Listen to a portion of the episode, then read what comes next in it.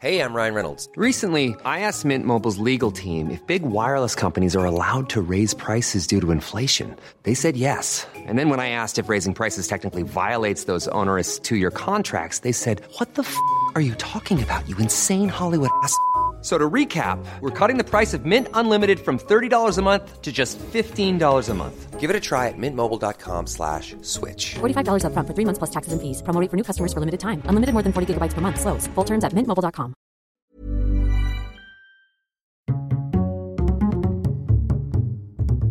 Culture G, votre podcast quotidien.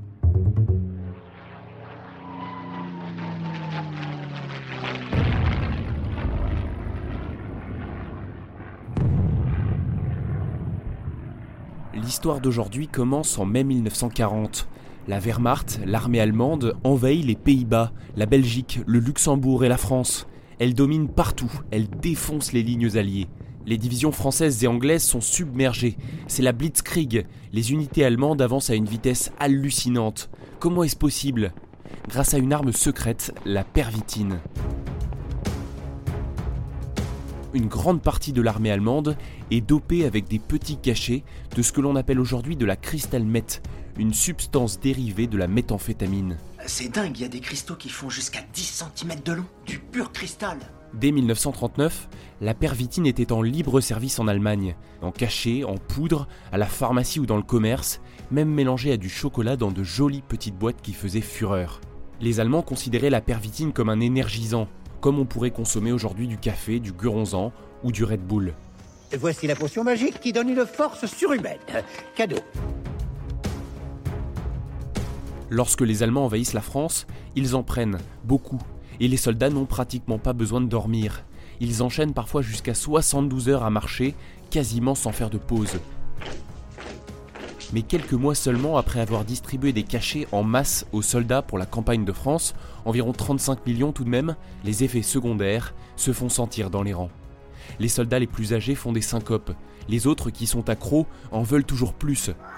Cela s'accompagne d'autres symptômes chez des jeunes pourtant en pleine forme, nervosité, dépression, psychose, vertige, sueurs abondantes.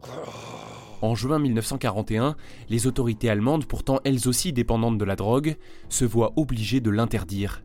La pervitine devient finalement illégale, sauf pour les soldats parce que la guerre n'est pas finie. Évidemment.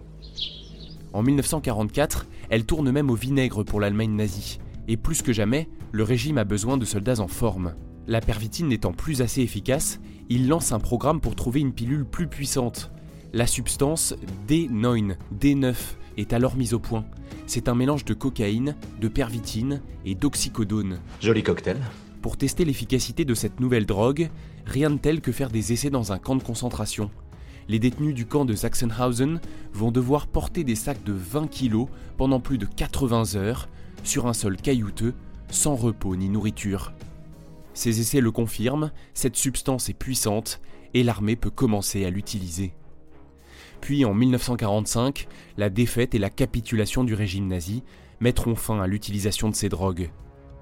Des milliers de soldats allemands reviendront chez eux, différents, dépendants, drogués. On leur avait menti, ces substances étaient décidément bien pires que du café.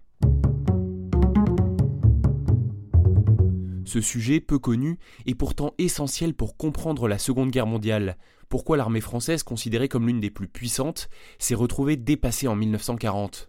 Tout cela a été révélé par le journaliste allemand Norman Euler dans son enquête L'extase totale, publiée aux éditions La Découverte, un livre à lire si vous souhaitez approfondir le sujet. Je vous publie le lien sur les réseaux sociaux et dans la description de la vidéo sur YouTube.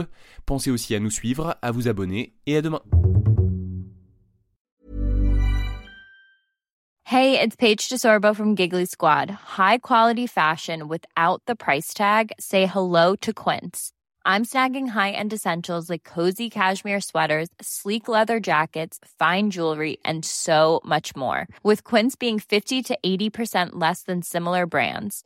And they partner with factories that prioritize safe, ethical, and responsible manufacturing. I love that. Luxury quality within reach. Go to quince.com slash style to get free shipping and 365 day returns on your next order. Quince.com slash style.